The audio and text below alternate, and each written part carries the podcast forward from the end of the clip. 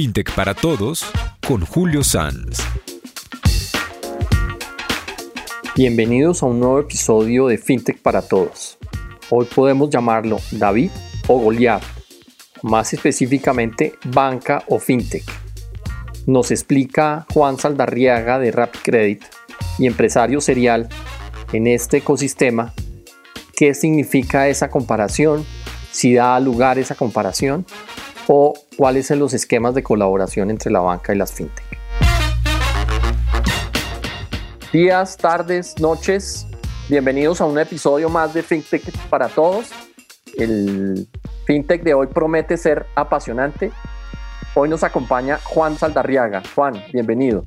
Julio, muchas gracias por la invitación a, ti y a, todos los oyentes de Caracol aquí en este podcast. Qué, rico que, que, nos acompañes, pero antes de comenzar nuestra apasionante conversación, que, espero que, y estoy seguro que va a ser así, Juan, ¿por qué no nos cuentas un poquito de ti? Obviamente el, tema profesional, pero también queremos conocerte como, como persona. Persona. Bueno, yo, yo soy emprendedor fintech y, he estado pues muy metido en, en, la generación de este ecosistema acá en Colombia, pero Juan Esteban Saldarriaga, les cuento, es eh, papá de cuatro hijos, fui ciclista semiprofesional, representé a Antioquia y a Colombia en, eventos internacionales de, ciclismo en ruta y ah, pista, también en bicicleta de montaña. Wow. Y, bueno, ingeniero, administrador.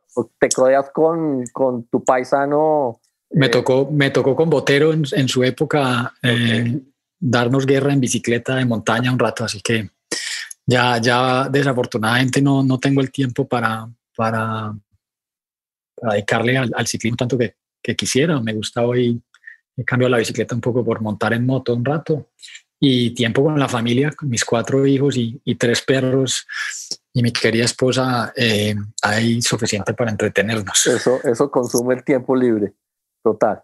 Aparte de, de, digamos, de los emprendimientos, que siempre emprender es, es un tema de, de dos o tres turnos en el día, es difícil yo creo que el, tema de la experiencia, el aprendizaje, el emprendimiento valdría la pena para otro, para otro podcast. Sí, ese tema, ese tema de, uno, hay veces ser su propio jefe, termina uno trabajando mucho más tiempo y, y, y, le salen canas más rápido. Tiene otras gratificaciones, pero, pero es, es, eh, es, es, difícil y hay que mirar a la gente que, que, que hace empresas en este país y, saca adelante emprendimientos en, en, en un país que no es fácil normalmente emprender. Estoy totalmente de acuerdo. Los emprendedores son personas muy valiosas para la sociedad. ¿Y, has tenido varios emprendimientos? Cuéntanos como los dos últimos. Sí, em, los dos últimos emprendimientos, pues tal vez RapidCredit, que es una de las fintech eh, eh, importantes en temas de crédito digital, y, y Juancho Te Presta, que es un, digamos, una hermanita que está hoy dedicada a préstamos de más largo plazo que compiten un poco con las libranzas sin ser libranzas y que estamos eh, apuntándole a mujeres y a, y a independientes a, lo que llaman los americanos la gig economy. Hoy en día, pues que están todas estas plataformas colaborativas y hay, y hay desafortunadamente desempleo y pues mucha gente termina en, en, en, en trabajos un poco más informales o, o, o más o como independientes. Bueno, y Juan, ¿cómo llegaste a este, al, tema del ecosistema fintech? ¿Por qué llegaste? Bueno, digamos que siempre me ha gustado trabajar con colegas. Yo también trabajé, tuve una fintech de, factoring, eh, una de las primeras plataformas de factoring electrónico y soy fundador de ASO Factoring también. Eh, siempre me ha parecido que el tema de que como colegas colaboremos y creemos un ecosistema que se autorregule y apoye y discuta con, con, con, los reguladores y con el gobierno de cómo mejorar cada una de las industrias es muy importante. Y eso lo, lo he aprendido eh, tanto de, digamos, de, los americanos y también los europeos, que en ese sentido se trata de construir y las, las economías y, y los países avanzan y se desarrollan a medida que como empresas y como personas podamos colaborar más y, los gremios son una buena manera, si están bien enfocados, de, crear esos espacios y puentes de colaboración entre distintos jugadores y, el gobierno y los reguladores. Perfecto, muy bien. Pero bueno, vamos entrando en materia. ¿Qué, qué, le dices a las personas eh, con relación a las fintech? ¿Banca o fintech? Yo creo que esa dicotomía no es ni una ni la otra. Creo que las fintech estamos trayendo hoy en día una manera distinta de, las personas abordar, consumir y, usar los productos financieros y unas experiencias de usuario distintas. Pero la banca también las está, las está eh, eh, usando, inclusive algunos bancos también están innovando en este tema. Entonces, creo que inicialmente las fintechs hemos iniciado en productos de nicho, y pues los bancos históricamente con, con mayor regulación y, digamos que mayor historia han tenido los mercados más, más grandes en, en productos más generales. Eh, en algunos sectores nos estamos encontrando y somos competidores. Mi, mi visión es que en el largo plazo vamos a, a colaborar juntos y, y, yo creo que como lo están mostrando otras economías, ahí va a haber un, un marco de colaboración fintech-banca interesante. Hay varios modelos pues, que se terminarán viendo cuál, cuál va a ser el que se decante, pero, pero creo que no es ni lo uno ni lo otro. Creo que eh, es, es, un, es, es, mayores opciones para el consumidor eh, que las tiene que sopesar. Eh, unos tenemos unas cosas buenas y otras malas y, bueno, eso es parte de lo que el, el, consumidor tiene que entender y que le tenemos que explicar bien y, y, que él tome una decisión. Ok, ok.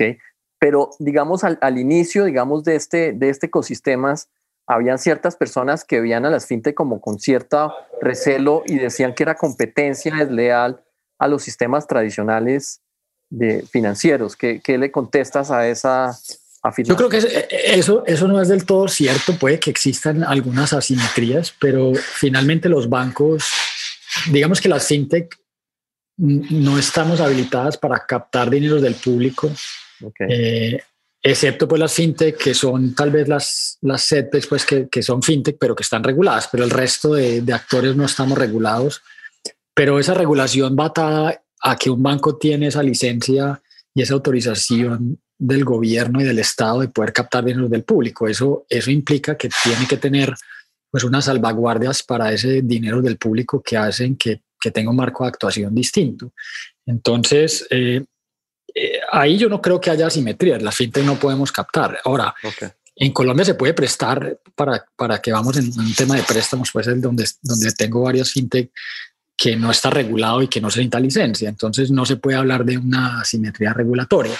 Creo que si hay interpretaciones distintas entre la superintendencia solidaria, superintendencia de industria y comercio y superintendencia financiera en temas de, de digamos, de, de, de qué es interés, qué no es interés, plataformas tecnológicas y, otros cargos directos e indirectos que, que varían un poco y, y, sí considero que hay unas asimetrías, digamos, de interpretación entre las distintas superintendencias y de hecho estamos trabajando en, una, en unas mesas de trabajo lideradas por la Superintendencia de Industria y Comercio y está eh, Víctor Muñoz eh, en representación del, del, del, gobierno, está Superfinanciera, está invitada Super Solidaria para tratar, por lo menos en este tema de crédito digital, eh, digamos que delimitar bien y que no existan esas asimetrías regulatorias entre supervisores. Perfecto, perfecto. Dime un poquito eh, eh, las fintes, cuál es como su, cuál es como su, su esencia en cuanto a los servicios que presta y, y en su esencia, digamos, también a, a, a, los segmentos que está atendiendo.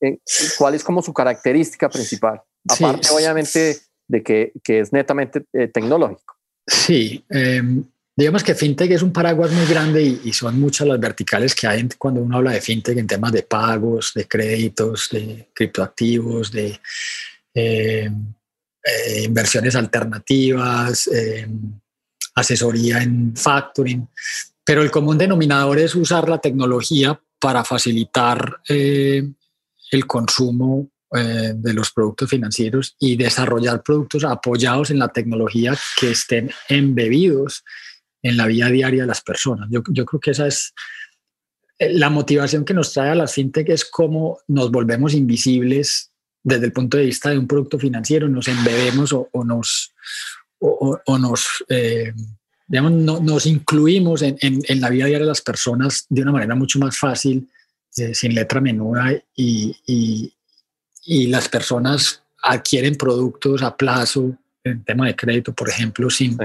sin, sin, que estén pensando pues, en, en, un producto financiero, sino que sea parte del producto final donde está la financiación. Esas son las cosas que básicamente estamos innovando, muchas okay. de las fintechs que estamos en el ecosistema y hacia allá va el mundo, a esas finanzas embebidas o lo que los gringos llaman eh, seamless finance, que es eh, que no se nota, finanzas invisibles. Pero la banca también se está moviendo hacia allá, tal vez comenzó un poco más tarde, pero... Sí, la banca se está moviendo hacia allá y la banca cada vez también integra sus productos cada vez más en, en plataformas. Caso, eh, pues la vivienda con Rappi WP también, donde, donde se han empezado a desarrollar dentro del ecosistema de, de Rappi eh, productos financieros de, de, un banco y se está trabajando estrechamente entre esos dos actores, ¿cierto? Entonces, eh, eso es importante. Ok, perfecto.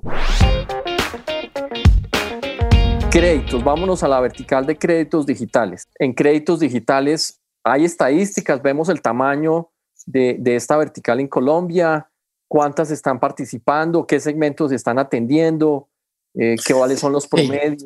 De, de pronto, eh, arrancaría diciendo que hoy en, hoy en el ecosistema tenemos mapeado más de 350 empresas fintech. Dentro de la asociación hay 260. Eh, la vertical que más tiene eh, actores es la vertical de crédito, que es más o menos un 30% de esas 260 empresas. En esa, en esa vertical o en, en, esa categoría básicamente está créditos de personas y créditos de empresas, son como los dos, las dos subcategorías. Donde más actores hay es en el crédito de personas y ahí hay pues eh, fintechs en temas de libranza, fintechs en temas de anticipos de salarios, fintechs en temas de crédito digital, de simplemente crédito de consumo, eh, hay microcrédito y hay, otra, y hay otros que están dedicados a préstamos a, a, pymes. En el tema de personas, básicamente son créditos que yo los he denominado de baja cuantía todavía, son créditos que, digamos, el promedio del, del de un crédito aprobado por fintechs debe estar alrededor de los 300 mil pesos. En, en, temas de pymes puede estar más grande, puede ser un promedio de unos 20 o 30 millones el crédito promedio que se está otorgando a pymes. Eh, no hay cifras todavía porque en la asociación apenas estamos empezando a recolectar ese tipo de, digamos, de consolidar esas cifras. Eso es uno de los, de los trabajos o de los proyectos que tenemos este año. Los buros de crédito tienen algunas cifras, eh, se pueden sacar de manera indirecta. En el 2019 fueron casi, eh, yo creo que sobrepasaron el millón de créditos eh, emitidos por las fintechs. El 2020 con COVID, yo creo que eso puede ser reducido a la mitad, okay. unos 500 mil, 600 mil créditos. Este año debería estar cercano al millón y medio de créditos, seguramente desde el punto de vista de créditos digitales. Que créditos digitales se definen que tienen tres características, que eh, son iniciados por el usuario, son 100% eh, remotos y son, pues, pues, son remotos y son eh, 100% digitales, no hay papel. Esas tres características son los que definen el crédito digital. Perfecto, perfecto. Muy bien. ¿Qué retos tienen las fintech en, en la vertical de créditos?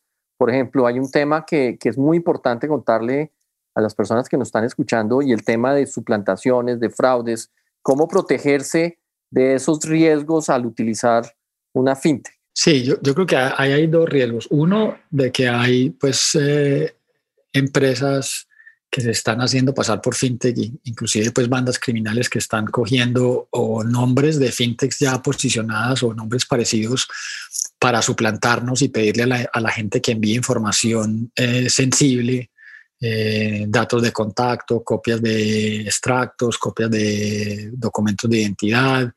Eh, les hacen preguntas que les van a permitir después suplantarlos, abrir cuentas bancarias y tramitar créditos en nombre de ellas. Otras, pues simplemente se aprovechan de que la gente eh, paga por estudios de crédito o por estructuración de pagarés y entonces inclusive lo hacen con gente reportada pues que de alguna manera están excluidos diciéndoles que sí, que sí les prestan, pero que para poder desembolsar el crédito tienen que pagar un estudio y una construcción y una elaboración de pagarés anticipados y entonces terminan eh, defraudando a la gente. Es un tema muy común.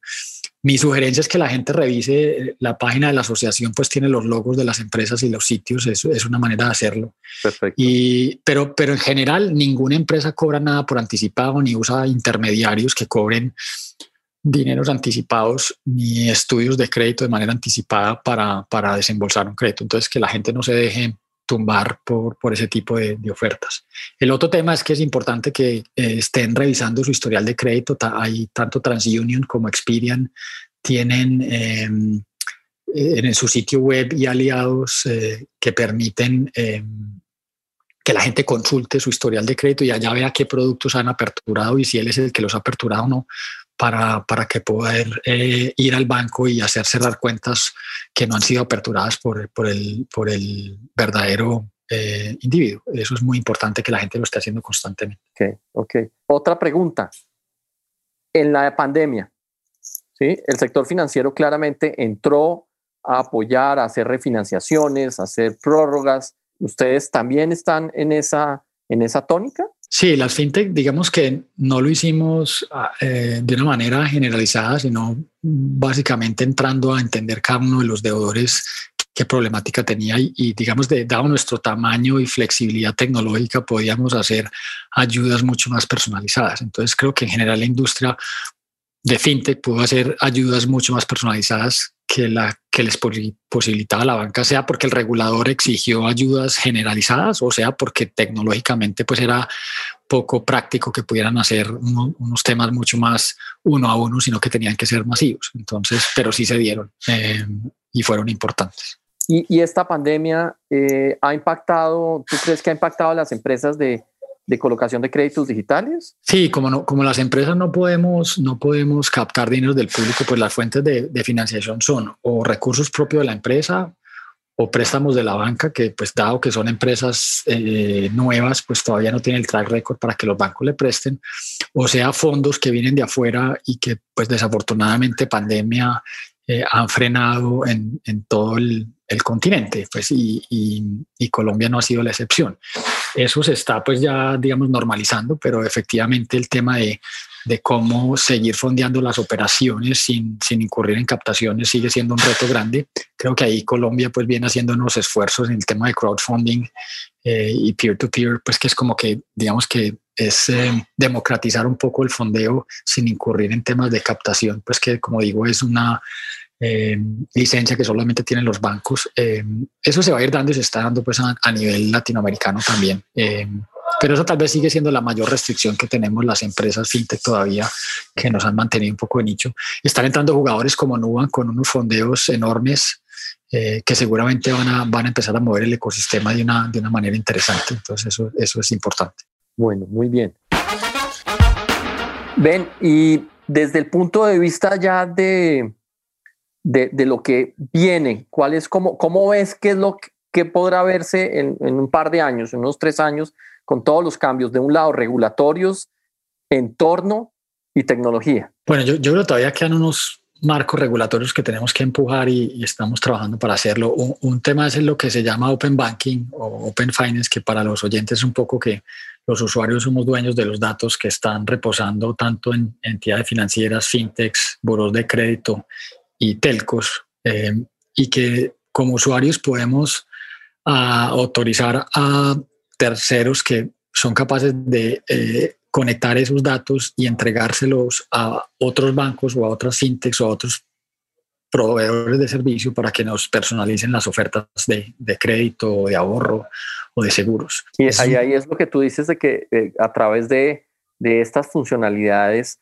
se embeben en, en, en, la, en, el día a día de las personas, ¿cierto? Sí, de que, de que no sé, si, si estoy tramitando una tarjeta de crédito, eh, yo, yo pueda solicitar cómo he, cómo he pagado la actual o cómo, o cómo eh, mis ingresos entran y salen de mi cuenta bancaria y poderle compartir esa transaccionalidad a Nubank o a Bancolombia o Banco Bogotá que me está ofreciendo otra tarjeta y que me la pueda personalizar de acuerdo a esos patrones de consumo que yo tengo. El poder hacer eso de manera transparente eh, en un proceso es lo que busca pues lo que se denomina Open Banking. Eso es un poco lo que tenemos que llegar a, poder hacer. Ok, ok.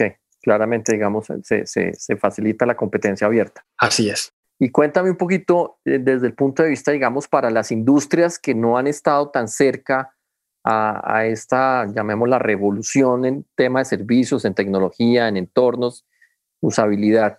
Eh, industrias, por ejemplo, no sé, eh, llamaría yo las de servicios públicos, eh, industrias de, en, manufactura. Ellos, ¿por qué deberían beneficiarse o por qué deberían estar escuchando este podcast y cómo se podrían beneficiar de un acercamiento? Yo, yo creo que el COVID ha cambiado la manera como las personas nos relacionamos y ha hecho mucho más esencial el tema del comercio electrónico y, todas las industrias necesitan eh, ver cómo nosotros como usuarios interactuamos eh, de manera digital. Yo creo que hay, hay, un potencial, eh, el, temas legales, afortunadamente ya estamos viendo cómo hacer una notaría digital y cómo no tener que hacer pues trámites físicos y, lograr que el comercio en general fluya más rápido eh, para poder recuperarlo más rápido a través de facilidad que dan los medios digitales. Eh, entonces, creo que ese es el reto grande que tienen todas las industrias, cómo incorporan todo esto que ha pasado en pagos digitales, en billeteras digitales, en contratos inteligentes que permiten que dos partes a través de un contrato inteligente, si entregan las cosas, el contrato se auto ejecute. Em, cómo, cómo verdaderamente aprovechamos las firmas digitales, las firmas electrónicas, endosos electrónicos, eh, cómo hacemos un conocimiento de cliente a distancia con estándares altos de biometría, eh, de lavado de activos, de evitar la financiación del terrorismo y eso tiene que ser basado en tecnología, en inteligencia de datos, en, en, em, en eh, inteligencia artificial, esas son las cosas donde yo creo que verdaderamente como país y como empresas tenemos que trabajar.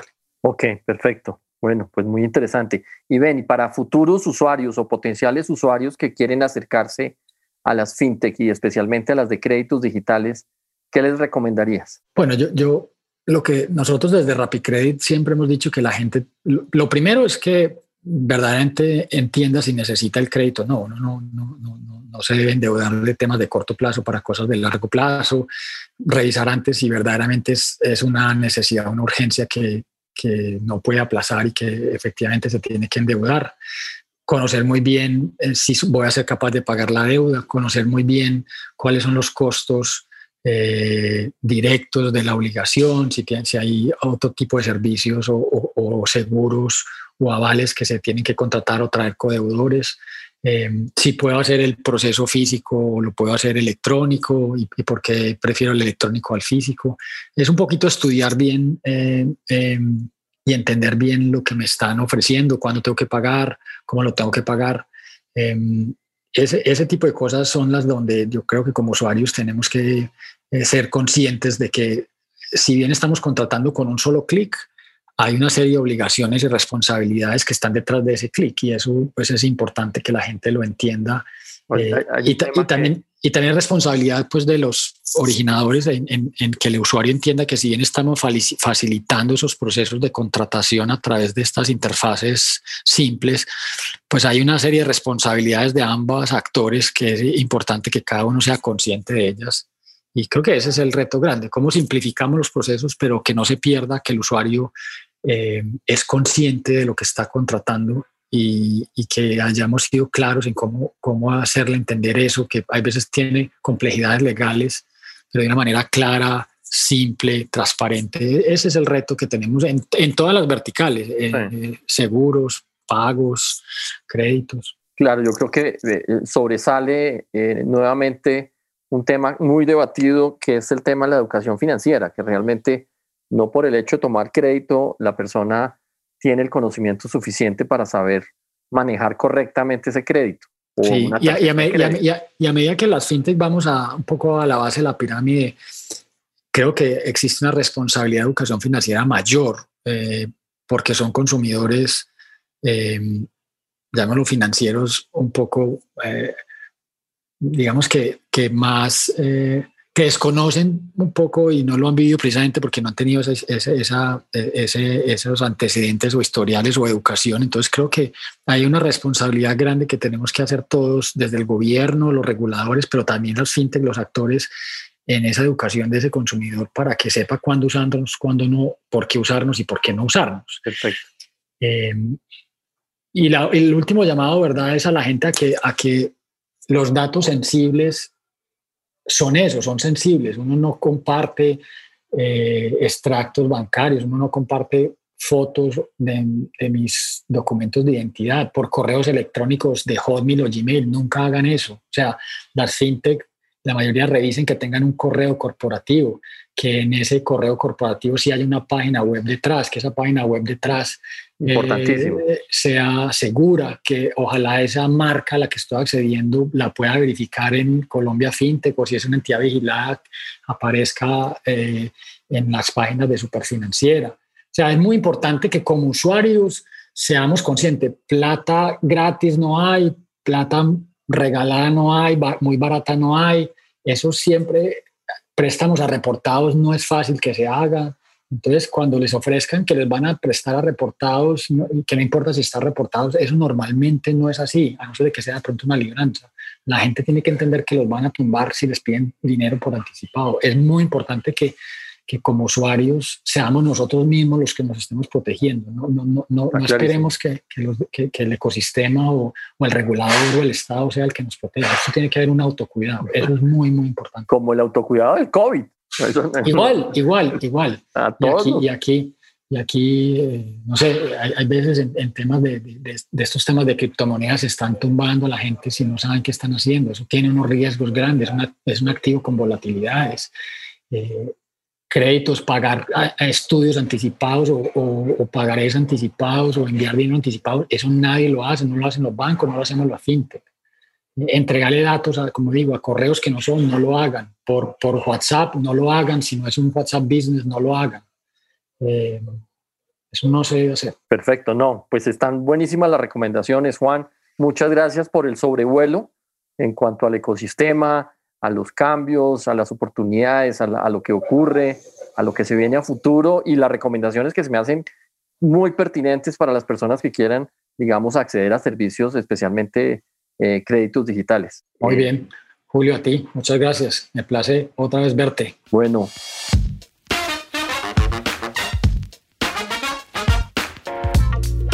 A los que nos escucharon, muchas gracias por por su acompañamiento. Espero hayan disfrutado esta conversación con Juan Saldarriaga, emprendedor serial del ecosistema FinTech. Juan, nuevamente mil gracias y nos vemos en una futura ocasión.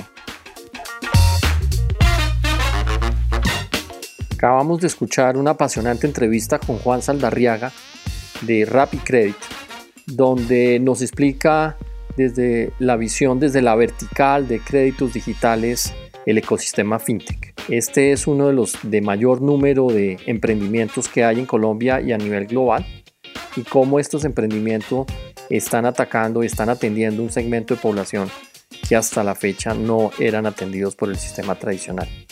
Este artículo o este episodio lo llamamos banca o fintech y le preguntamos a, a Juan si era pertinente hacer esa comparación, a lo cual nos dio sus explicaciones. Esta es una vertical que tiene unos retos enormes para seguir creciendo y aportando para la sociedad colombiana, especialmente luego de esta crisis de la pandemia.